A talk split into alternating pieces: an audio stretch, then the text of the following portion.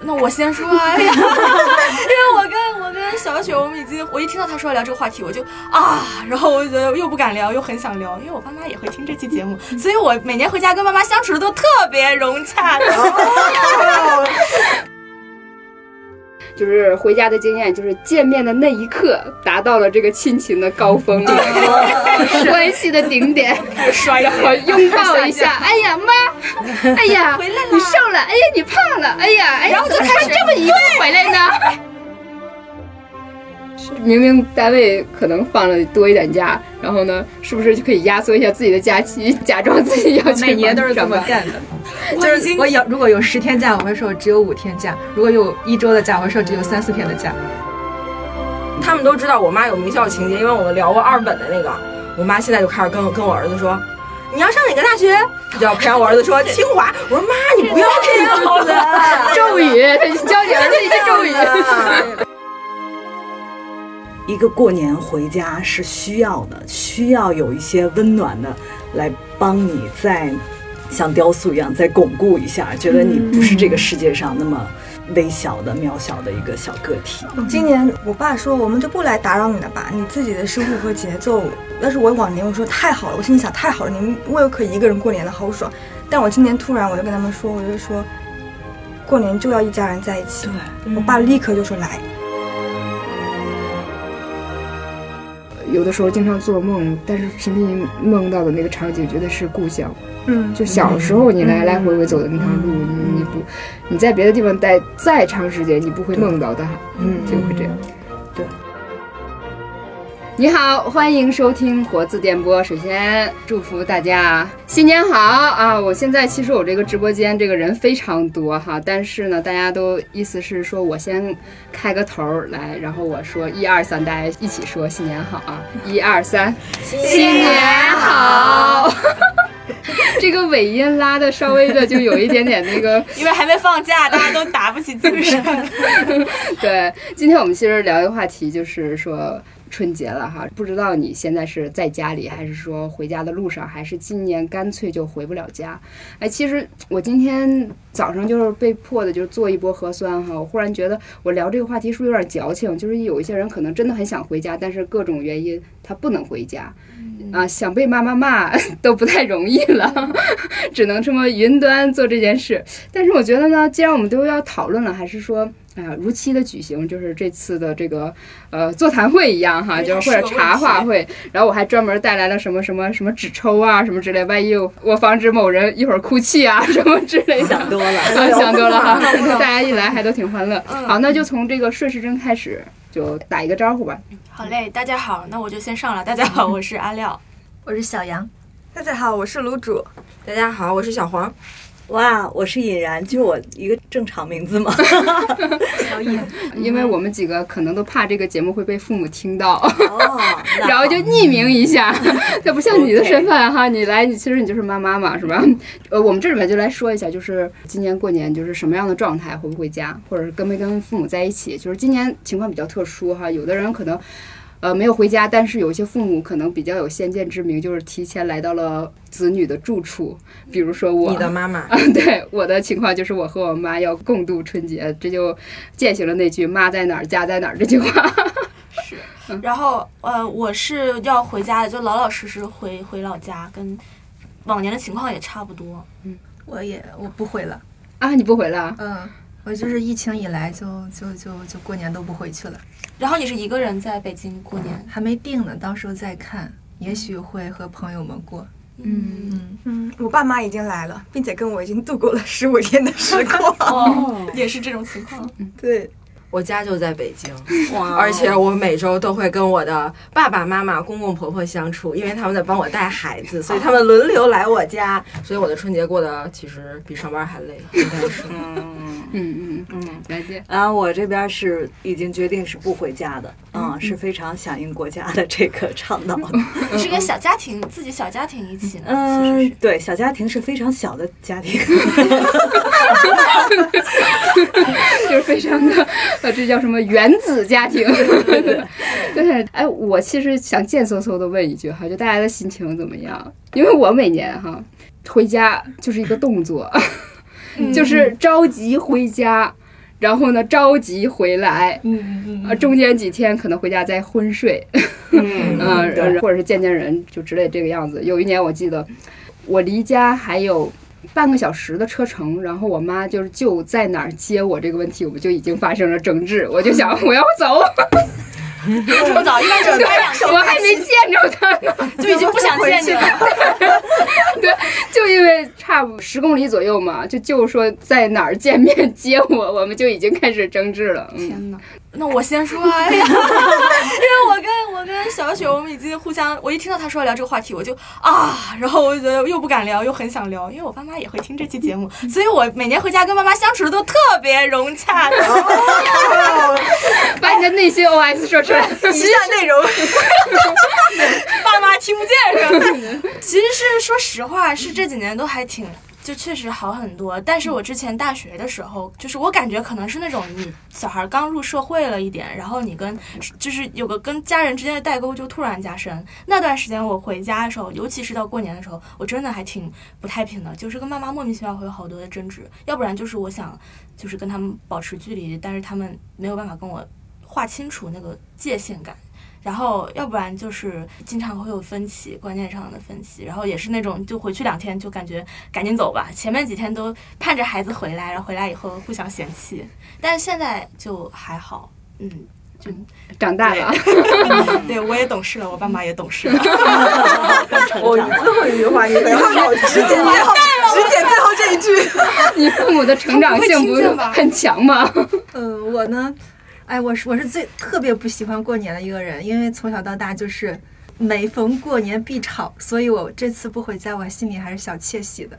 就是不管哪一年回家，没有一年不吵的，我就觉得不回家还挺好的。你要小心你的争吵可能会延后。春节不吵，春节之后哎反正都是吵，就这一次先不吵了就。都吵什么呢？就是 我觉得就生活好细节温柔啊，，就是一般就是嗯第一天回去的时候会挺好，第二天可能还可以，第三天就不行了，妈妈吵他，什么穿什么，然后第四天就回来了。什么时候做家务就你 这就太太细节了，真的鸡毛蒜皮的哎，小我爆个料，他坐哪儿他妈都管他。啊！对对对对，他妈要要按照皇帝的方位让他做，如果他做错，他妈就会骂他。天呐，哎呀，都这种大人了还要被骂，我真的就实在不想回家刚才你说的那个时间点卡的死死的，就是我刚跟那个尹然，我们俩就是在等待大家陆续入座的这个时间里，我们俩先交流了一下哈，就就是回家的经验，就是见面的那一刻达到了这个亲情的高峰，关系的顶点，然后拥抱一下，哎呀妈，哎呀，回来了。你瘦了，哎呀你胖了，哎呀，哎呀，怎么穿这么衣服回来呢？你冷不冷啊？你热不热呀？是我哎怎么样？我。我妈就说怎么穿的这么暗回来了，像男孩子似的，或者什啊，么。对，哎呀，那个什么，哎哎妈，我看你穿这件衣服，哎，显得你肤色不错呀，挺年轻啊。好，然后这是关系的这个顶点，伴随这顿饭吃完了哈，然后第二天还有一些余温。啊，什么那个今天你吃啥呀？啊，会怎么样啊？然后把你这一年什么那个呃什么收获的什么点点滴滴认识的新朋友都给妈妈看一看啊，翻一翻。哎，这个女生，哎，这个哎这男生怎么样啊？说了一顿，然后第三天就开始打架。对，然后一直打到你回来为止，就是这样。对我妈也是，哎，你像你说的这种，对，都是就是老黄历这种，我是属于那种，我现在再回家，我这个衣服一脱不有静电吗？我妈说、你肝火大。我我控制不住我自己，我一定会。谁说的？虽然我是文科生，但是这点道理我还是懂的。静电。那不是生物学上的事儿，那是物理学上的事儿。对，就是就是会吵。当然，有的时候他也会哑火。然后呢，我洗澡的时候，他就说：“你你能别天天洗澡吗？”我说：“我洗澡关你啥事儿？”就这种事儿，鸡毛蒜皮对，但是就会吵。嗯，卤煮呢，已经十五天了，有有很多很多案例我可以讲。十五天到现在第一次我，我还心平气和，每天按时回家，还能够忍耐。我觉得原因在于，因为我两年没有回过家了。我去从疫情爆发的二零二零年到二零二一年，我都没有回家过年。嗯。嗯，爸妈也不在那种。对他们也，他们好像也不是那种特别要求我过年回，就你年终回也是一样的。然后，所以到今年就感觉哇，这个蜜月期又能延 长到二十天左右。所以你是不是以前也没有经历过剧烈争吵期？对，就是那种小火星，然后就是怄气，但是不会到大吵的那种。嗯，对，其实主要是妈妈的控制欲比较强，然后我这种反抗机制也很强，所以就是会引发一些战争。嗯但目前为止，因为白天上班这点比较好，回去之后只想躺平，也不想多说话，什么嗯嗯嗯啊啊好好 吃吃吃睡睡睡，然后完了。互相包容。对，那个说控制欲真的很对，因为我感觉好多女生跟妈妈的关系，就是母女的关系非常微妙。因为我感觉小雪刚刚说的一些情况，就也是这种反应。我就拿我来举例说，希望我妈不要生气，我也没有，我求生欲太强了，没有，就是真的会这样。就是我回回家以后见到她第一眼，她就会打量一番我现在有没有变好看，或者有没有变丑，然后你穿的怎么样，合不合她的心意，这个衣服就是显示你在外面的一个面貌怎么样。她然后她会开始打量你，她会有一个对你的理想值的期待。对对所以就会好准确，是吗？是吗？但这个对女儿来说，就是有时候是一种压力，是那种是一种压力烦躁的。我觉得就矛盾就会从是的，就是有的时候我在外面儿就什么样都没有人管我，为什么你回来还要一顿榨汁我 这样的？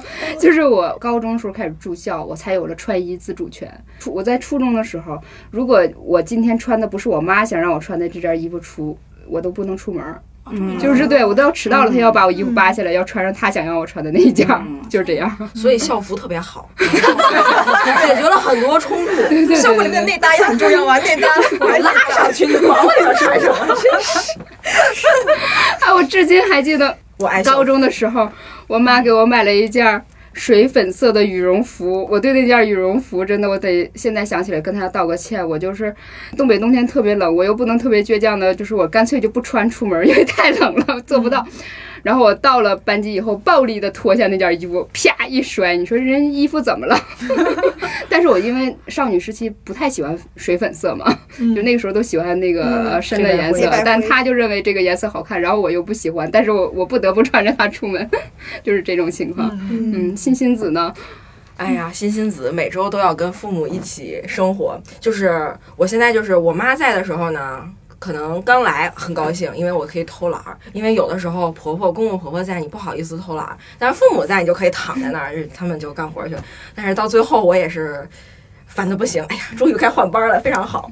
就是我妈已经到她这个控制欲到什么程度呢？就举一个小例子，就是上个礼拜我儿子过生日，但是呢前一天的周末就是周日，大家其实就是爷爷奶奶、姥姥姥爷都在一起，在外面吃过饭了。然后在我儿子生日的正日子那天，我妈给我发微信说：“今天要吃面条啊？”我说：“啊。”我说：“我们已经说好了吃面条。”然后因为我想被家里的冰箱就是他们之前炸好的那个酱，其实吃炸酱面就很方便，就是他爷爷奶奶也不用准备很多。但是我妈说不许吃炸酱面，要吃打卤面。我说为什么？我妈说，我也不知道为什么，你姥姥说的，说喜事儿不能吃炸酱面，要吃打卤面。我说妈，你能不能少操点心？回去有啥吃啥，你还给人家提什么要求呀？然后这个对话就结束了。就是因为现在我结婚有孩子了，所以我妈对我的控制力减弱了，所以我现在很开心。嗯，嗯，他不用天天捏咕着我。他可能觉得你做妈妈了，你肯定也能理解我了，多少就、或者看着你成家就成人了，感觉好像他管不了我呀，我晚上就是吃炸酱面，他怎么着？太小了，为啥？对，就是他，就是我觉得妈妈很多时候就在一些细节，他认为很重要，但其实对我们来说这啥呀？嗯你怎么管这事儿呢？你有那个，我说你失眠就是因为你老操心这些有的没的的事儿，但是你这么说完他，你你会内疚吗？不会内疚啊，因为我们俩沟通机制特别顺畅，你就可以有话直说。我们俩就这么说，我现在就这么直接跟他说。哎，但是我觉得我我我怪异的地方就是在于，我会直接是呃甩出这样的话怼他，但是我转头来我想，哎，我对难过的也是你。哦，可能对不起是这样他，就为什么这样他这样的？可能我跟你们说的时候，我的那个情绪表达就会更加的激烈，但是我跟他说的时候，我的 语气会柔和好几个调儿，但是核心是这个核心。嗯就是你不要操心这种事儿了。你看看你那头发白的，你看看你晚上都睡不好觉，我好心疼啊！不能这样吧？对呀，那你不要操心这种事儿。这前后是完全两种。其实核心是一样的，我的内心其实已经我要跟你学习学习。这种事儿不要操心了，好吗？你就照顾好我姥爷就可以了，这边交给他爷爷奶奶就可但以了。输出是另外一番效哎呦，其实我是这样的，我在我妈面前翻白眼儿，然后在她背后默默哭。嗯，应该倒过来，知道吗？我应该反过来，你知道吗？我应该跟她表演，然后回头我在心里翻白眼儿。我觉得就是我们对父母的这个好的心肯定都是一致的，就是有的时候就是表达方式，就是可能我心里啊烦死了这种事你管什么？但是其实你还是希望他不要不要操心在这种事儿上，就是你有精力干点别的，你高兴的事儿不更好吗？对不对？嗯然后大家都开心，不要在这种事情上所以我。觉得沟通技巧很重要。但是以前很多时候我就是情绪化的，因为我首先得把现在把自己心里的东西给摆，平了。我理解，我也经历过这个阶段，那就吵架呗。我有一段时间就很想结婚，想赶紧搬搬走，嗯，就是觉得天天跟我妈就烦死了。就是我那个时候，我下班回家，如果我单位上的事情让我不高兴，然后我回家，我得在楼下调整好我的面部表情上去，不然他会一直问你怎么了？你你你跟我说呀，你怎么了？没什么，就是很累。不，你肯定有事儿，你肯定有事儿，你跟我说。然后我就在底下调的，妈，我回来了，吃饭，吃完回屋。然后，然后对对，那你很懂事儿哎，我觉得就是因为他，就是关键是你要应对他很累，解释更然后解释到最后你会不耐烦，嗯。不耐烦那就是我明明是在关心你，为什么对我这种态度？我这女儿白养了，她就这套逻辑就出来了。嗯。所以你不如在底下把自己调整好，然后你再上去，但是那样就自己就很累，对呀、所以就很想结婚，赶紧搬出去。嗯，当然，结婚以后就会遇到新的问题啊，那就是另外一个话题了，就不说了。反正我觉得家庭生活一直都会有问题，就看我们怎么去调节吧。沟通，沟通真的很重要。嗯嗯，哎，然姐呢？其实听你们讲这些，我觉得我都都有感受，因为我同时也当妈，我也有父母对对对，嗯也等于是一个中间的这么一个身份。其实我都有感受。其实早些年的时候，可能我没小孩的时候，我觉得跟父母其实也像小雪说的，可能在你逆反的时候，你也背后你会觉得怎么能这样啊？就是也有一些难受的后悔之情。但是随着我觉得我当了妈之后，我面对我小孩儿，我觉得那个东西从父母那个角度，我就能理解很多东西。其实我觉得父母都是他是爱你，他就是想参与你的生活，他老觉得你是孩子。嗯这个就是像你们冲突，我觉得全是这个原因。还有就是，我觉得我们有的时候这个时代的人也是，他会自己成长的，其实父母那一代他也不是一个完整的，他会愿意去控制，愿意去参与，嗯，导致那个孩子他就是一个永远是一个孩子的身份啊。嗯，大家都彼此特别累。我我今天早上小雪还跟我聊说，你妈早晨什么蒸馒头 干嘛的？我是是是早上蒸馒头，对对对，就是她说她的妈好像早就是特别爱在家里头做这种。早上就是天还没亮嘛，然后就听咚咚咚咚咚咚，然后看一眼表，就是应该是不到七点。然后等我起床以后问我说你早上在干嘛做什么？他说我在剁倭瓜呀，就是倭瓜就是南瓜，南瓜特别难剁。我觉得我说你大早上剁那干嘛？他肯定是想做好吃的呀，是。是蒸的蒸了一块儿，你知道吗？就是啊，我而且我要说，就是我我周末的时候就要储备一点年货哈，然后结果发现我家冰箱根本就放不下，里面就是各色的那个主食。我特别能理解。什么馒头是，他一定要什么把什么那个南瓜呀、红薯啊、山药啊什么打成泥，说我这个泥呢要再跟面发在一起，然后我再打个鸡蛋，是不是我这个面蒸出来特别有营养呢？哎，你不觉得这就是当父母，就是当妈的，好像存在的一个很大的价值吗？对我觉得特别重要。但是嗯，我可能有的时候就比较一板一一眼，或者是嗯。我认为就是事情这个东西它本身有自己的特性，嗯。你这样叫是画蛇添足。比如说你发面馒头往里再砸个鸡蛋，明明蓬起来的那个组织被你这个鸡蛋又连在了一起，整个馒头蒸出来 的透明这是你的问题，不是，那馒头是透明的，然后又很硬，透明你是开始修正这个，真的，那你就不要这么做嘛，你你就觉得发面馒头只要蒸馒头就好，是吧？对你搁了酵母就 你搁了酵母就可以，不要再往里面放鸡蛋了那。它成功过没有啊？我看起来就不好吃啊，我觉得不好吃。反正整个昨天呢，整整个昨天一天我就吃了一个，呃，周长不周长一个直径不超过五厘米的一个小馒头，然后我家冰箱里塞了得有三四袋这样馒头。我今天出门前告诉我妈说，妈你在家没事儿不要再做这。不要再蒸馒头，不要再烙饼了，好吗？我觉得我说他这是属于那个站着说话不腰疼，其实是身在福中不那个可。是我觉得那个东西就就 就像我我跟你说啊，妈妈的面团就如小孩的橡皮泥一样，是他的游戏，你知道吗？对，其实最好有一个另外一个冰箱给他，他还管我要，他还管我要，你为什么家里没有面板？我说我从来不做面食，我为什么要面板？我家也买了好多那种器具、厨具，我妈最近疯狂的。但是我觉得这个出去已经东西非常存在，不理解了就是一个家的感觉吗？因为我当妈，我觉得我真的就做不到这种程度，所以小孩有时候会说我，我就要求能回家吃一口热饭。我妈呀！哎我但是我现在感觉到压力了，你知道吗？真的，我在这解释一句，嗯我妈就属于那种特别急性子的人，她虽然就是能。烙了很长时间的这个饼和馒头，我每次回家，她从五点就开始做饭，我七点回去全是凉的，就给他说一下，哎我就边吃边生气。你真是等着我呀！我这我胃又不好，我还每天要吃凉的。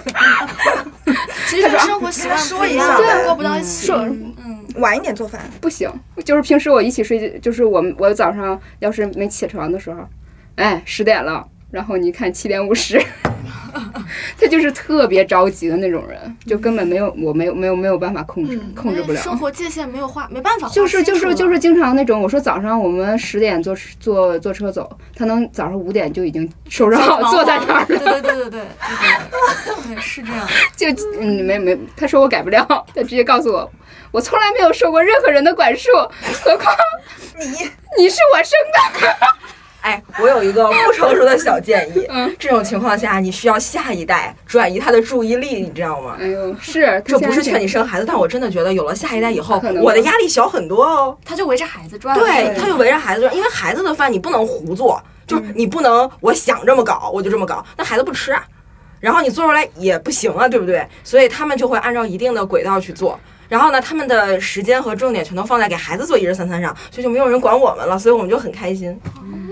其实这发现你会发现，就是父母这一代，还有我们，还有在下一代，其实他愿意这么愿意参与你的生活的时候，其实我觉得都是没事儿。真的就是，对对对对，我觉得就是个体和那个界限感就是一件一个比较乱，再就是还是没事儿。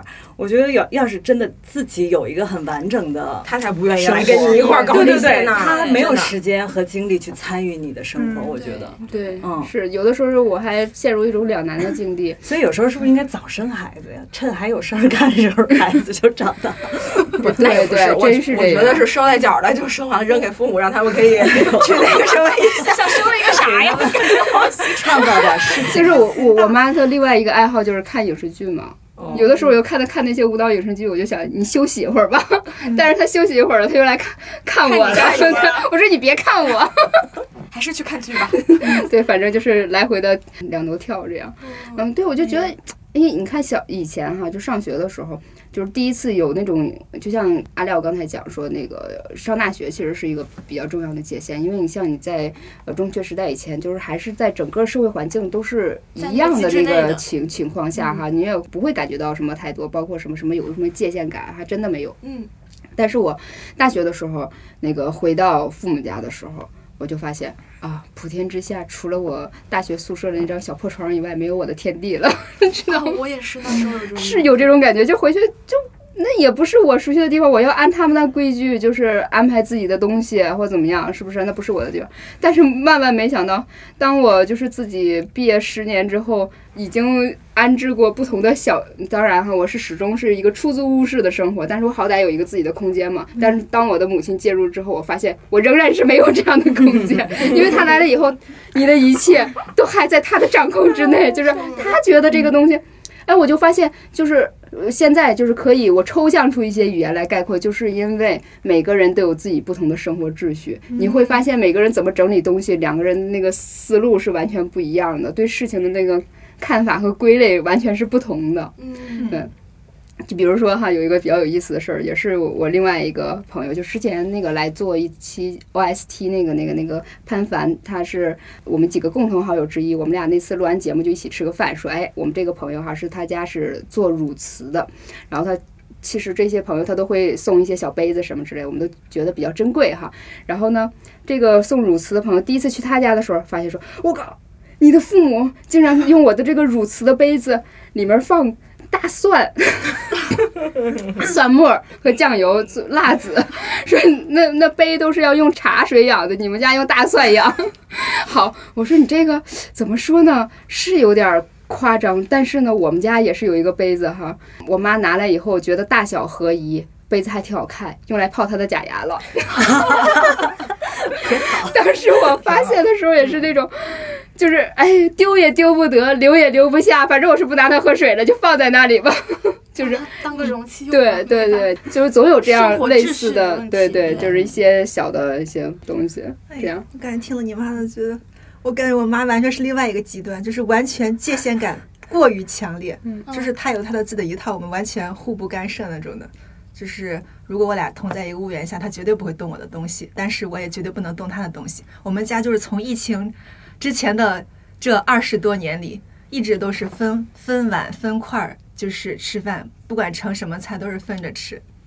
就就是菜也要分。对对对，然后洗碗的时候也不许我动他的碗、他的筷子的，就是完全就是这一套界限非常分明。那自己洗自己的呀。嗯嗯嗯，哎，我我今天看一一个就是一个公号一篇文章，他说就是好像你从小到大，你觉得从父母那边得到一个最好的一个教育，或者是父母给你有一个什么行为让你受益到现在，其中有一个就是他说我的那个房间，我上大学呃可能出外什么的，他说我那个房间只要我不在家，我回来的时候，我妈拖地还是擦地，从来就没有进去过。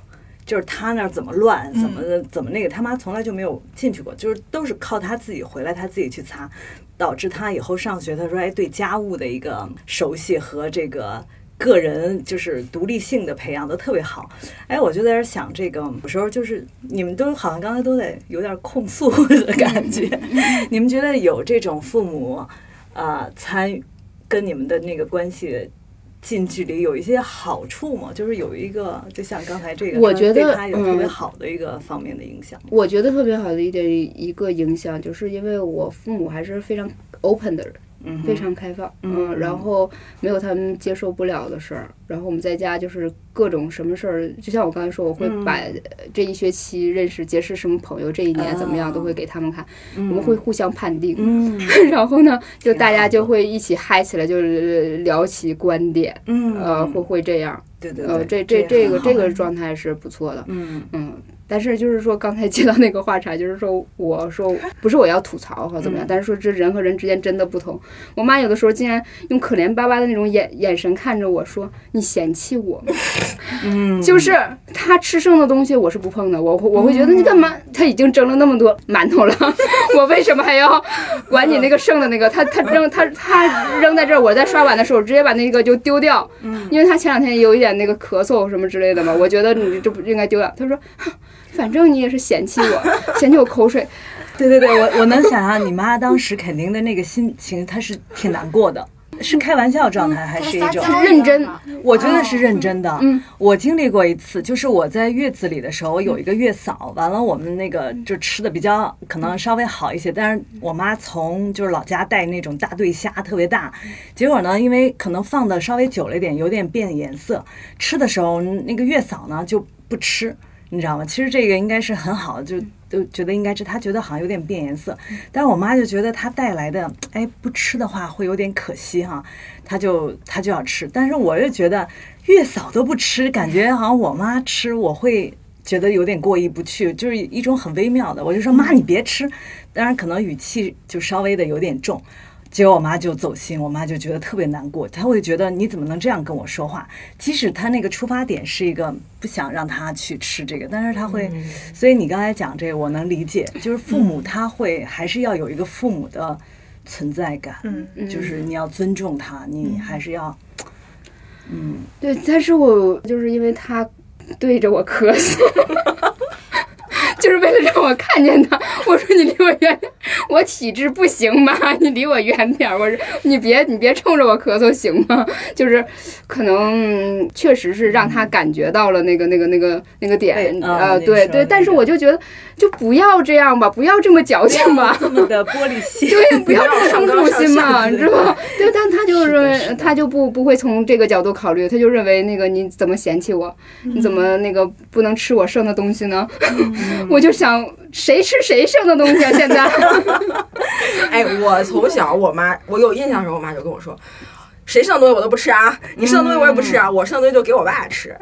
然后现在我剩的东西，当然我更不可能给我妈吃，除非就是那东西比较好，给我老公，就就这样。然后呢，我妈就是，她就从开始就设定，就是我你们剩的东西谁都不要给我吃，我不是嫌弃谁，所以她的这个习惯我们大家都知道，嗯，所以我们就觉得也没没什么，我觉得这个就嗯解解决掉了。这个还有一个有意思的一点，就是人的行为的不从始至终性。因为我妈以前跟我从来不这么亲密的，是她现在觉得自己有点衰了，还是怎么样？以后她她那朋友圈急剧缩小以后，她的目光投向了我，我就是这样了，你知道吗？嗯，然后呢，还有一点就是，比如说刚才就说你刚呃刚才嫣姐讲到说她是打扫房间的问题，嗯，我记得清清楚楚，我小时候因为我经常爱哭，或者是说就上呼吸道感染，经常要那个擤鼻子什么的，有一些那个干干的那个鼻涕纸扔在桌子上，这种我要经常被挨骂，就说你为什么你不把纸立马的丢到垃圾桶去，怎么样？结果我发现现在我妈就有那习惯，我差点说毛病啊，就自己不扔是吗？对他就是他，他用的小纸团啦，什么牙签啦，什么就随手，还有什么小那个装药的袋子了，也就顺手放在桌子上了，他就忘了。然后我现在就继承了他的这个习惯，反过来就把他这个就丢掉。所以哎，从这角度讲，其实家长一点都不用操心小孩儿。你之前要管束的那些行为，其实到最后他自己都会随着对呀、他。你以前、那个以前也许那个就是这这东西真是耳濡目染，就经常他就说，哎呀你这个东西别扔，哎呀那个东西别丢。我说得了吧，我比你还能攒破烂儿。然后而且我我存下来的那些什么那个泡沫呀什么之类的，我会保证我搬一次家，我的所有的东西都是完完整整的。结果他我上次搬家的时候，他在这儿，反倒我又破了很多东西，嗯就是他不知道怎么保护你的东西了，对然后就还要插手，所以就是我既要安抚你的情绪，你又帮不了我什么忙，然后我还得 以女儿的身份就要默默的一下，然后有的时候就会心里想，所以我觉得很多时候家长他也他就是想说，他就是看见你这样我就想说，但是他从来不会想我自己做到了吗？很少。哎，嗯。就他我要说一句感伤的啊，就我觉得父母会变成这样，其实是因为他对世界的掌控力已经变弱了。那是。我们现在还有很强的掌控力，所以我们老往外看，老是我要改变世界。等我们到他那年纪，我什么也做不了的时候，我没有掌控力的时候，你跟他是掉了个个儿，他变成小孩了，你得一直。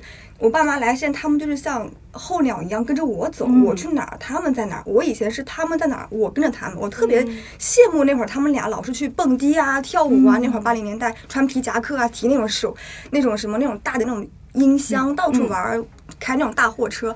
他们老不带我，他们去开那个出差啊，去海南岛啊。我就说，就像小五那个年代那种人，爸妈就那种人。我那会儿觉得他们我被他们抛弃了，我怎么他们那么潮，那么充满力量，我就我就记得好弱啊的，。是的，可是现在我是那个当就是风华正茂那个人，就是青春什么都在我身上。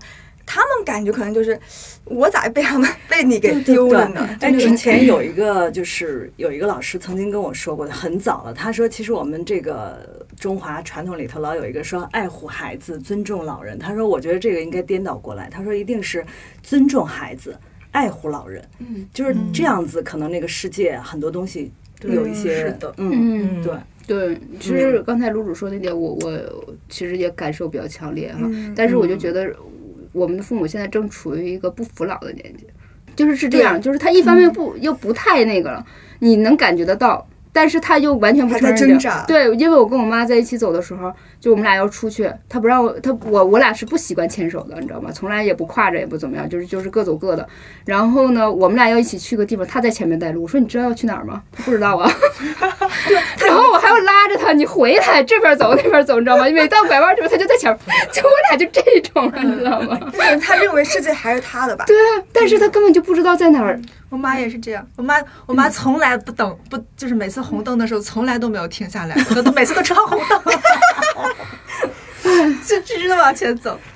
那我有一个个人经验，就是我后来，就是我在从那个被爸妈庇护到后面，他们慢慢的信任我，就是怎么讲，多多少把权利赋予我，承认我的这种这种地位权威，就是一个过程，就是带爸妈去旅游，就是他会发，他后来发现呃，这个他应对不了了，旅游这么多细节的事情，然后我我们帮他安排好了，我也没有说做的很成功嘛，但是就表现出来，比如他来北京了，然后我能是像一个地主一样的带他，他就会慢慢慢慢的就承认，然后会会会会有互相那个交流。嗯，我觉得你们可能还真的是处于这个阶段。像刚才卢主讲的时候，你会有觉得那个瞬间，你会有一点就是难过吗？酸酸的。我挺，其实我、嗯我这个走了很长一段距离。我在两年前，嗯，没有回家之前嘛，一一九年、一八年我辞职的时候，那会儿自由职业住在胡同，我那会儿特别，我一直特别在乎个人的那个生活的空间，不允许任何人，我都是一个人住。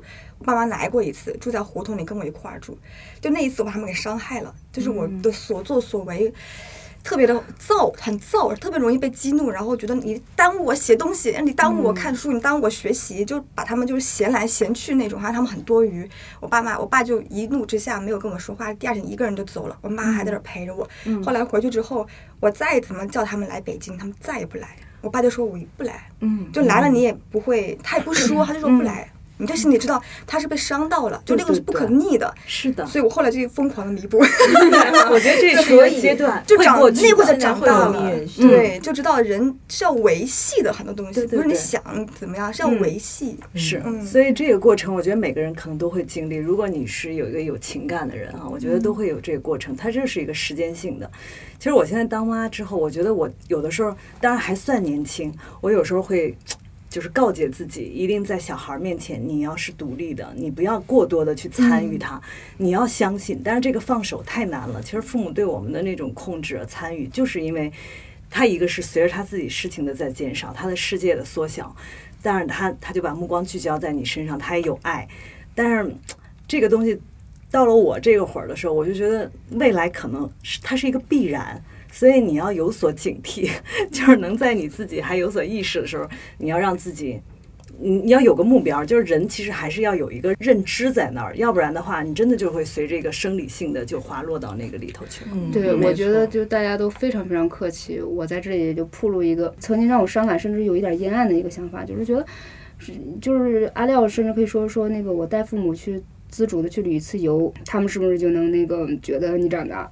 哦天，我一度会觉得是不是因为我没有钱，所以父母就会觉得我没有那个，真的会这样。是就是金钱真的就这样，他们就觉得因为你、因为你赚的少，因为你不能那个那个完全所谓 carry 自己的生活，他就觉得那个他们要帮你，嗯，嗯，但是这种让我太难受了，你知道吗？嗯特别特别难受是。是是，遇到很难的时候，其实你自己是能扛过去，但是这会儿要是谁给你一个温情，你一下就爆掉了啊！你对，就是我觉得奇怪，就是觉得他是为什么我说什么你不相信？那他让我要要你去相亲的理由就是我要成一个家吗？我一定要结个婚吗？我一定要做给你看，我可以过什么所谓正常生活，然后你就觉得我正常了吗？我其实是身体有点不好，但是我觉得也没有问题啊，我就该干嘛干嘛嘛。但是在他们眼里就，我妈来，其实她她的一个理由就是觉得我身体不好来照我，其实真的给我更大的压力，就是，然后我们俩之间就会那个这样有这种焦躁的一些争吵嘛，然后他就会认为我一定要在这儿把你的身体治好。我妈也是，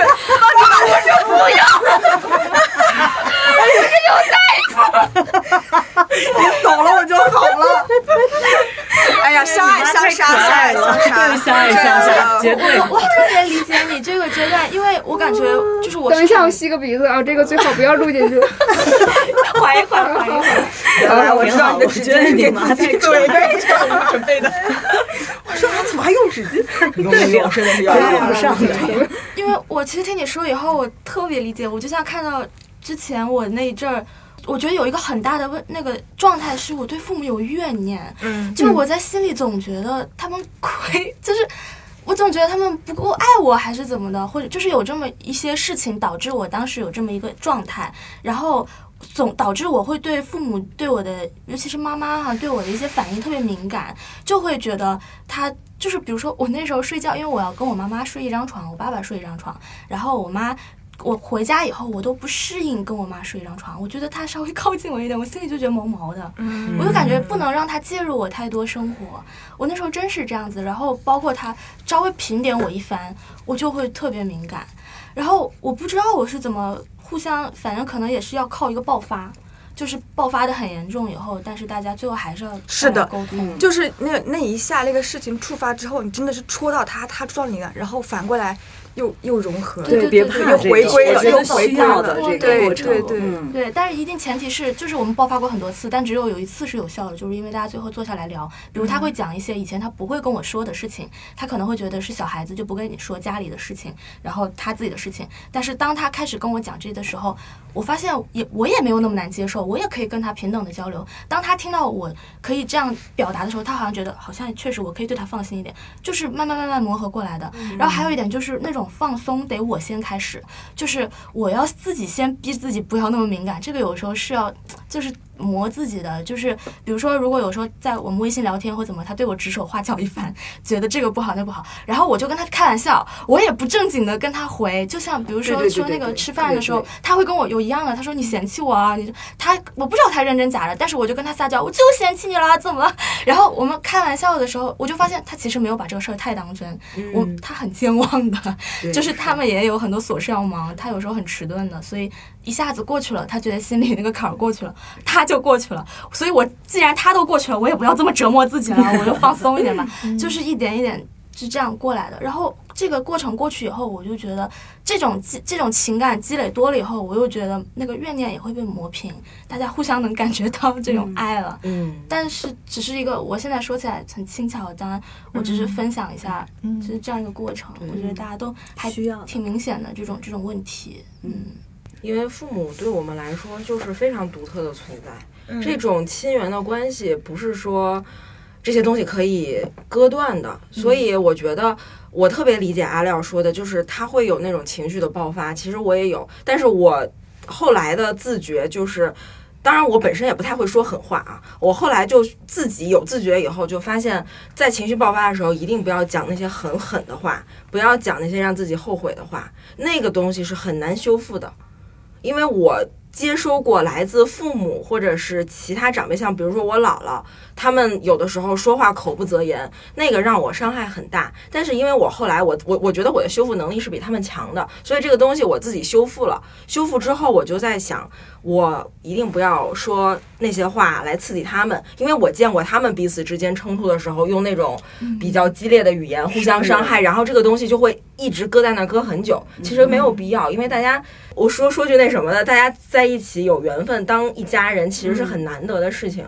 对，所以这些我觉得都不是特别重要的事儿，重要的是可能父母他们那一代确实不太知道怎么去爱孩子，就他们理解的爱和他们所表达出来的那个东西跟我们所认为的都是不一样的。嗯，然后他们就觉得我关心你，就是我介入你的生活，你的方方面面我都要管到，他觉得那个是爱。就是我姥姥对我妈的这种方方面面的关注，已经比我妈对我要高出好几个层级了。我妈现在已经减弱了很多。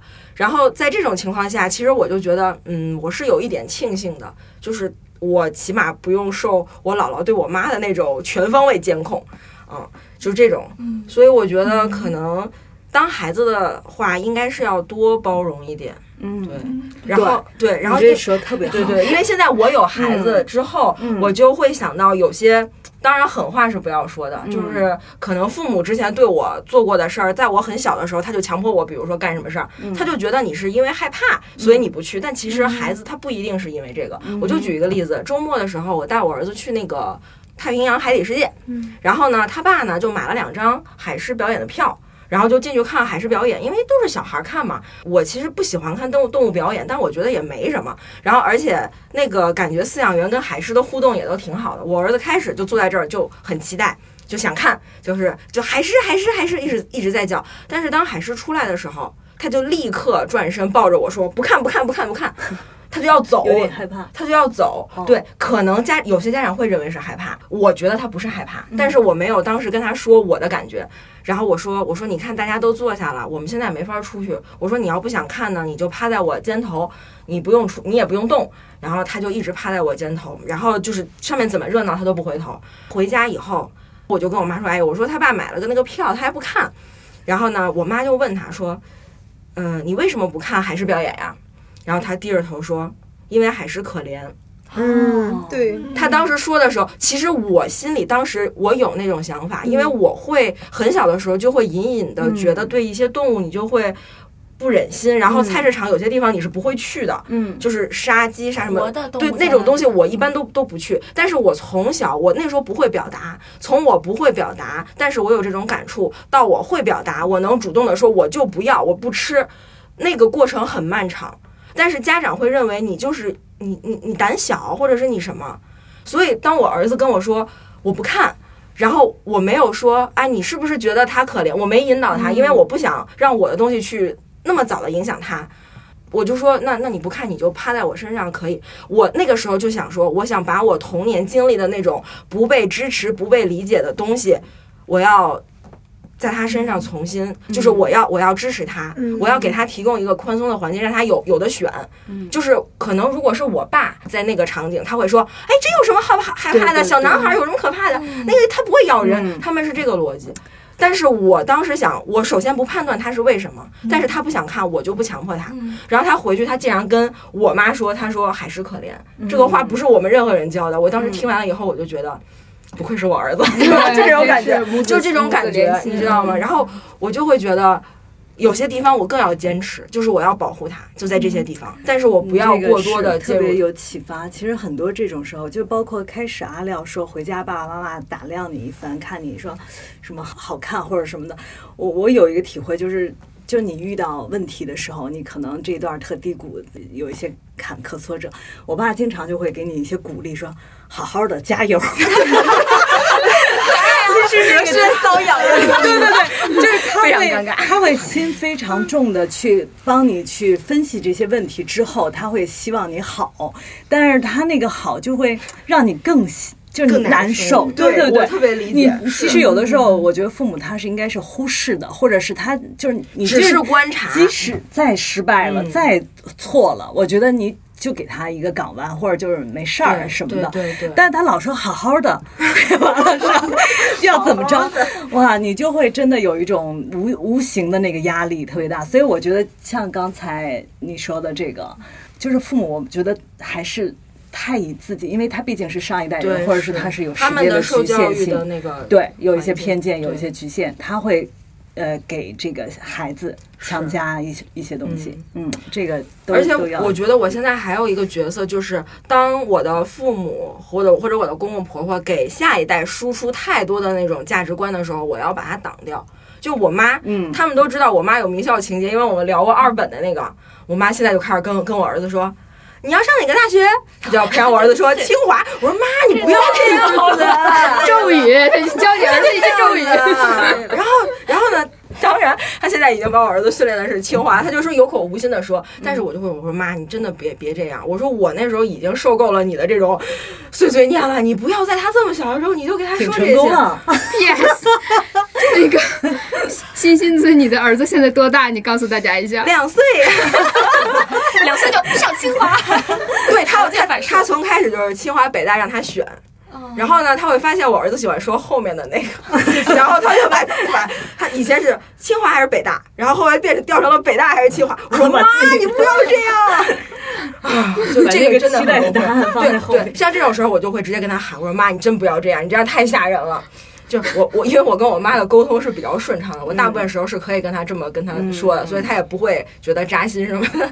那这这这何必呢？你说这么小就就就就搞这些事情，我觉得就是真的是那个父母还有孩子在一起，就非常重要的一点就是彼此都心大一点儿，嗯，对这特别重要。对，还有就是你会发现，所有的问题其实出发点都是他对你爱，他就希望你好，他一点那种不好都接受不了。但是我我我我我觉得李然姐，你不要在这里完全的找我，因为我觉得我是作为妈？对对，啊因为因为真的就是我，我跟我妈也曾经就是说，可能我语气夸张一点，就是在控诉她几句。我说我小的时候你那个不在我身边，现在反过来也也要如何如何，我怎么受得了？你想想你，我天天看你都是害怕的，我怎么可能现在跟你很亲密？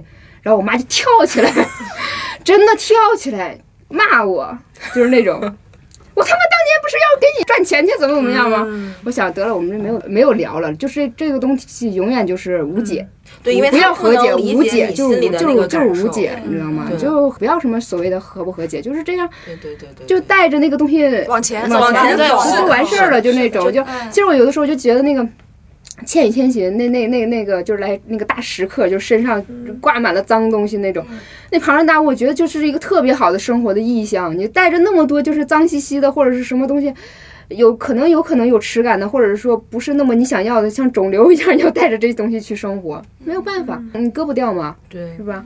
我我觉得以前我觉得看那个什么影视剧鸡飞狗跳的，我都觉得挺奇葩的。现在我忽然发现，就是我们心大点儿还在于哪儿呢？不是说我们彼此间心大，就是我们真的发生了问题也要心大一点，normal 正常。是 家家都这么干，你别觉得你做不对了，或者是你父母怎么样，大家都一样。虽然我觉得我不会像说那个去年那本儿就是《回归故里》。呃，回归故里那本说，就是 DDI 艾里鹏是吧？他的那个里面说什么阶级的叛离，倒没有那么夸张。然后我们达不到说说我们画一个什么阶级或者画一个时代什么之类的，但是真的就是，呃，母慈子孝的那个可能真的就是也是一种缘分。有的人人家比较好，有这样的缘分，可能有些人家就注定就是那就疏离一点嘛，那没关系了啦。问题是，对，我觉得小远说的那个 normal 特别特别对，就是我们就要设定接受我们的生活就是坎坷粗糙，有很多问题需要解决的，就我们生活就是要解决很多问题，不是不会有那种平滑的生活。就即便是你觉得谁的生活写出来好好像特别的好，特别的顺，然后什么和谐。父慈子孝的这种，对，没有的，他们一定有很多问题要解决的。所以我觉得我们首先自己心里接受这个设定值，就是生活就是这样，有很多问题要解决，没有这个问题会有另外一个问题。生活都家里没有问题，单位会有问题，单位没有问题，什么老公可能会有问题，反 正就别说了。我觉得就是就是会有大过年的说点好的，好像正能量。对对对对，和和美美，亲亲爱爱。我觉得正能量就是我们完全可以接受各种问题，就解决嘛，对吧？就是我觉得就是一次一次解决的这个东西，会让我们真正获得属于自己的那个正能量，而不是贴标签的特别老的。名言，就什么接受生活的真相，还依旧热爱它。这是谁说的？一个法国的什么什么特别什么什么罗曼罗兰，对这真的英雄主义。好吧，过着一种英雄主义的生活。那这有自其实己开解了。这里边我忽然就是想到一个话题哈，就是说，因为这是过年了嘛，全国人民都在放假，嗯，一部分平常想假装上班的人也没有办法，都要回家了，就谁都要去面对这个问题。我不知道就有谁就是说，明明。单位可能放了多一点假，然后呢，是不是就可以压缩一下自己的假期，假装自己要去每年都是这？么干的。就是我有如果有十天假，我会说只有五天假；如果有一周的假，我会说只有三四天的假。嗯，正好留留出几天想。去一个妈妈找不到的地方，是吗想？静一静，还是嗯对，我就想晚一点我又说了，我不我 没事儿，我妈妈应该知道，我会提前，就是我一般会请两天假，如果没用完的年假，但是我就想晚一点走，我说要不就改年三十儿吧什么的，然后想在北京 静静的待一会儿，对给自己一个呃可伸缩弹对自己的空间时对间。其实这里边我特别想问一下小黄，就是、嗯你说，就是尤其是嗯，就是你现在正是母职压力很大那个时候，你有没有就是想假装上班的时候？我天天都想上班，我不想放假回家。我周末比上班还累，你知道吗？因为周末你要带孩子出去玩儿，就周末你不可能再让父母在家里帮你看孩子。我们家是周一到周五，就是爷爷奶奶姥姥姥爷在这儿，然后周末他们就回去了，最多周六再帮我坚持一下下午。嗯，周六是我们要自己带孩子出去逛，就是那个就真的累，但是呢，确实没有人叨叨你。啊，当然孩子现在也开始叨叨了，他会一直跟你重复说，说到你崩溃，你知道吗？但是你也没办法，所以我的周末是很累的，我想上班。那你过年以后天天都是这样？过年可能还又多了一个，如果呃，就多了一个走走什么串串亲戚，对，就是比如说我姥爷那边我们要去看初二，然后呢，就是初一是跟孩子的爷爷奶奶在这边，然后还有爷爷奶奶的呃兄弟姐妹那边还有一波。然后如果这个时间不去的话，那可能就是带孩子出去逛。所以真的就是家庭生活压力更大，真的真的挺累的。珍惜单身的时光，是吧？对对，就上回我们有一期节目，我记得那个胡啾啾就说说说我这样特别需要第三空间，嗯，然后我觉得对，是特别需要第三空间。我的第三空间就是孩子睡着以后，我妈回屋看电视剧，我就可以看书、练琴，然后干点我自己想干的，就、这个就很很好。你刚刚说到串亲戚，我觉得就是还挺想问一下，你们会，哎，说我吧，因为我是感觉我我经常在过年的时候，反而是就是各家亲戚之间矛盾爆发的一个时候。对对对对，大家过年就是 过年就是这样的日子啊。对，然后我们经常到一起吃饭的时候这会吵架吗？吵架，真的啊？这也是会家里我觉得亲戚的问题。通常不最多不高兴，也就是面儿上大家还要维持一个面子，然后就完了。我们家倒可能我们家亲戚脾气比较直，然后有老人在的时候都还能我觉得这是中国家庭一个特色吧，一是过年期间要吵架，然后第二是过年期间要哭，要哭，哎，就是一起吃饭的时候，如果就是祖辈在的时候，我记得我姥姥什么的。经常就是说谁举起杯，然后要聊天的时候，然后聊两句就说：“啊，妈妈好，妈妈今年好不容易呀、怎么样的？”然后就开始哭，然后导致的就是大家都要都要都要抹几把眼泪，然后再说：“哎，行，挺好，我们就干杯吧。”然后来年日子，来年日子再这样过。辛苦了，我真想说，真的没有哎？但是明明年的日子还这样过，就没什么，只是就过年的时候要这样一下，意义是什么？就是总还是结一下，我亲近，我觉得对，还是比较亲近。可能不知道，嗯我不知道为什么会有这样，就是很伤痛的那一面。就是我，我从小我就我不是很理解，我们家严禁这一套亲。近，我姥姥那边就是严禁小孩儿春节哭，就哦我记得是小孩儿春节对什么红口白牙的哭什么就就就会被骂，你知道吗？就不敢春节不敢，不高兴也憋着，你知道吗？自己回屋自己打游戏去啊啊，不敢不我敢在老老人面前这样。我就记得小时候说那个春节的时候不让提那个死这个啊字，对不能打碎打打碎什么东西。对，然后呢啊就一天就很很小心，不要说出这句话，就一一笑死天不能说。对对对对对，没错。我不知道大家就是前几年应该看不看那个吉祥如意。嗯，我觉得我们家那个状态就跟那个吉祥如意那个感觉有一点像，就是记得就是大家聚会的时候，因为可能总会有一些家族遗留的问题吧，可能那个时候就要那个爆发一下，，呃对，或者说会说一下这样。其实那里面我我我倒觉得，因为吉祥如意它如果说严格划分，它不是分了一个上半部嘛，就是一个是他拍的短片，一个是就是这个拍短片的这个过程里边那个。我就是在看那个短片的时候，就有一个感觉那个疑惑的地方，果然就是在侧拍的那个片子里面就看到了这一幕，就是他的那个失智的那位亲属哈，然后他之前面对那个演员的女儿的时候，也是一一副冷漠。我就觉得哎，有点奇，就是有点奇怪哈。后来等到那个他侧拍的时候，发现就是即使他有一些失智，但他看到自己亲生女儿的时候，就是兴高采烈的像个孩子一样。嗯嗯、就是欢欢欢腾的不行。我觉得这个就是就才是真的，就就有的时候就人对自己的那种基因的那个延续感那种东西，除非就是呃很严重很严重的病症，要不然真的不会忘记。他能认的还是对对对，因为我自己有一个印象就是，嗯，我的堂哥。呃十几年没有见，然后有一次就是我过年，然后我爸就让我跟他那个说视频看一下。我之前我对他心里就完全没有感觉，我一年也想不起来这个人的那种。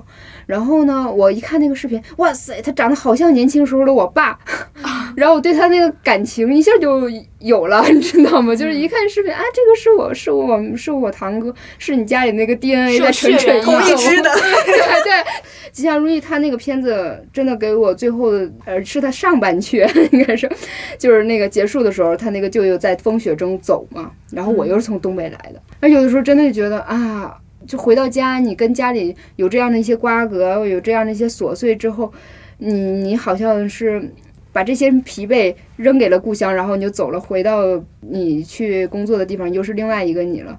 你把那些东西扔着，但是那个故乡的雪还是那么下着，你也不知道你自己是不是真的有一些东西就是隐姓埋埋名的就被留下，还有什么东西你记得。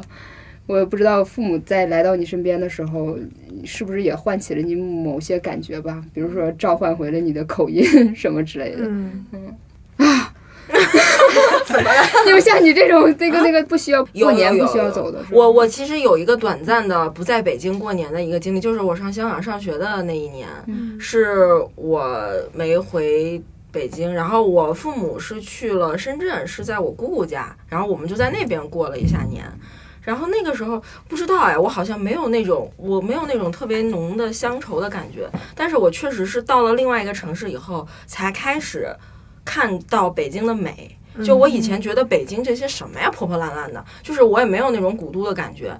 当我开始意识到北京是美的的时候，就是在我接到通知书以后，我站在那个正阳门底下等公交车的时候，哎，我说这个正阳门看起来好像格外好看啊。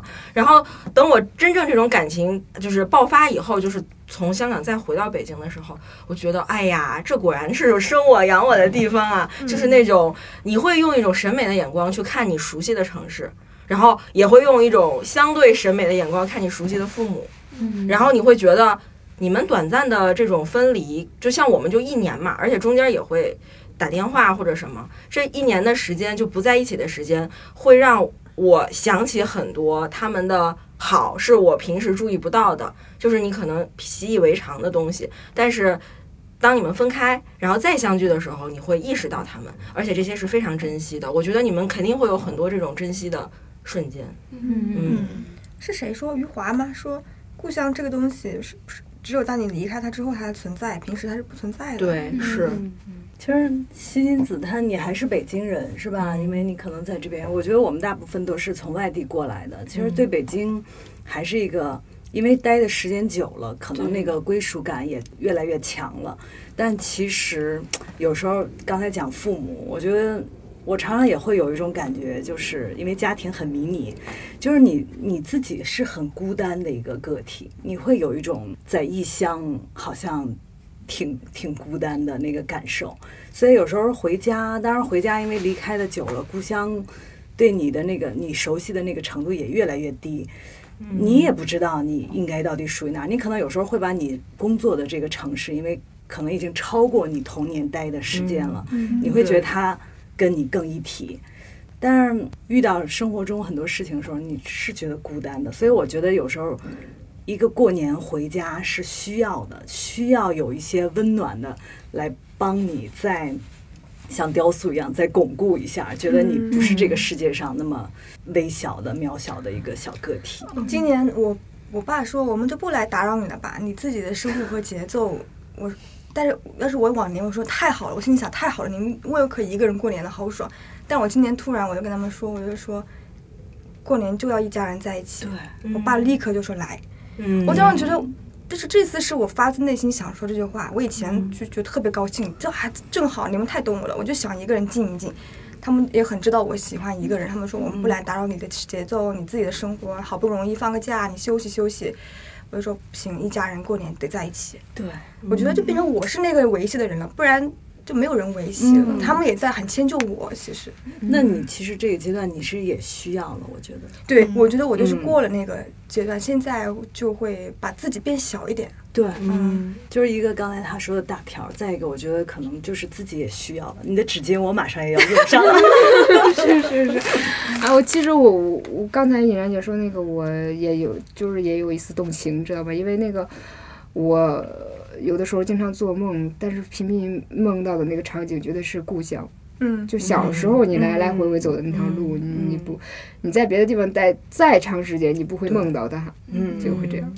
对，就刚才说，虽然说我们现在回去，马路啊，什么街道都变了，你是不熟悉的，你连哪条街名字都不知道了，但你会觉得那个气息还是属于你的，你是属于这儿的，这个东西很冥冥中很很隐晦的。天哪，真的就是说，你你找不到家，找不到同伴的那种感觉，就是我甚至呃回到自己的故乡，因为家里就是说那种。改造房嘛，然后就会搬地方。有一年回家，我都不知道我家住哪，都不知道新搬到哪儿去了。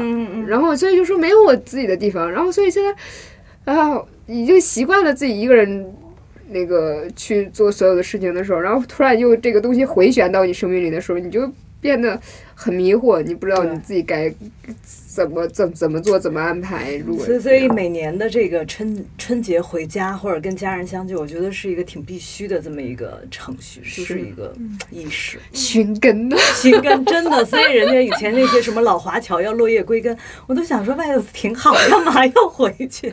那会儿不理解，不理解，对对对但是真的就是就是你要是回到家乡之后，你你当地的人的那个语方言啊说话，你跟他素不相识，但是你会觉得你你可以相信他，你是跟他近的，就这个感觉是，对其实乡尤其是。嗯，因为我们是我是说着那个东北话嘛，有的时候过了沈阳之后，听到东北话，你就觉得快到家了，就就整个状态，你的肌肉感就回来了，你一你知道吗？出机？场打出租车用方言，哎，老子是这儿人，你还想你还想你感觉宰跟他我？非常亲，对。哎，我忽然很羡慕你们呢，我从来没有这种感觉。对，就是普通话是你们也是，对我上大学的时候，我就特别羡慕我们外地的同学，他们打电话就是一套我完全听不懂的语气，然后我就觉得哇天，这是什么什么什么私密的都可以说。像我们一打电话，妈，你这几点回来？哎，我马上就回来，马上就就你知道吗？就完全没有，就是你的话谁都能听得懂，就这种感觉非常难受的，没关系，东北话我们自认为也是 普通话，我们自认为东北话也是普通话。要用这个味儿说。哎，我我就刚才听你们说到寻根的这个层面，那我反思一下。我的故乡其实也不是北京，我只是从小生在北京，在北京长大。哦那就是因为我的、就是什么，我的爷爷奶奶他们是上海人，然后绍兴人，嗯然后我姥姥姥爷他们是山东人，然后他们是因为工作的关系来到北京。其实我父母他们算二代移民，嗯，然后呢，对于我爸来讲，就是他能听得懂上海话，但他已经不会说上海话。像我就听也听不懂，嗯就是上海对于我来说就是一个概念上的存在，籍贯。啊我我们去寻的根，其实我觉得都是寻小时候小时候生活过的地方还是要有自。己记忆的。对对对，嗯嗯，我想到一个瞬间，就是当时毕业以后签那个什么档案之类的吧，然后回老家的人才市场啊什么搞那些交接，我其实方言说的很不好。而且我发现我特别容易抛掉这个东西，我就一回来以后瞬间还有点调不过来。然后我在去方言市场的时候，人家跟我交接的时候还问我你是不是南昌人？然后我就当时特别受伤害，我说怎么不是？我就有一种好像自己背叛了自己家乡一样，其实也不是我的问题了。但是那一瞬间就会觉得哦，我到底是哪属于哪里的？那个那个迷惑在那一瞬间就还挺明显的。但是现在我就觉得，确实就像妍然姐说，回家一趟，我我在外地不觉得，但是我回去以后处于那个环境，哎呀，那些记忆扑面而来的时候，还是有对但是家好像那个故乡跟家还有一个相似性，就是你在那个城市待久了，或者回家你也待不住，嗯，对吧？你也想回来。对对对，行吧，那我们就是注定是这样的 飘零的人，行吧。痛并快乐。哎呀谁还不是飘零？哎呀，也不知道有有有有哪位朋友在听这期节目的时候，可能也会跟着落泪，真是太不道德了！马上要过年了，跟你们说这些话，哎呦，惨兮兮的喽！明明准备了一包纸巾，还在这。哎呀，好，谁哭了，然后给我留言，然后那个咱们那个我给你们发一些什么那个网络图片、纸巾的图片，云哭一下，行吧安？慰。嗯，我想知道这里，我不知道，也许有忽然听到这里的时候，也不知道有谁会突然冲动一下，非常想家。如果不那么能买到票或者如何的话，那你就给家里打个电话吧，说句好听的。暖心的嗯，话，好好听的，这黄鑫你说，我 我受不了。什么？什么财运滚滚、喜气洋洋之类的。那我们说说说点吉祥的吧，然后这个就祝大家新年快乐，新年快乐！家团圆。虎虎虎生威，对，嗯对，虎一点了。虎头虎脑，嗯，我觉得安安稳稳、平平静静就最好。对，身体健康，万事如意，健康很重问候要。爸爸妈妈。嗯，对，好早生贵子啊！好，拜拜，明年见啊！拜拜，拜明年见。天边飘过故乡的云，它不停地向我召唤。当身边的微风轻轻吹起，有个声音在对我呼唤：归来吧，归来哟。浪迹天涯的游子，归来吧，别再四处漂泊。踏着沉重的脚步，回乡路是那么的漫长。当身边的微风轻轻吹起，吹来故乡泥土的芬芳，未来。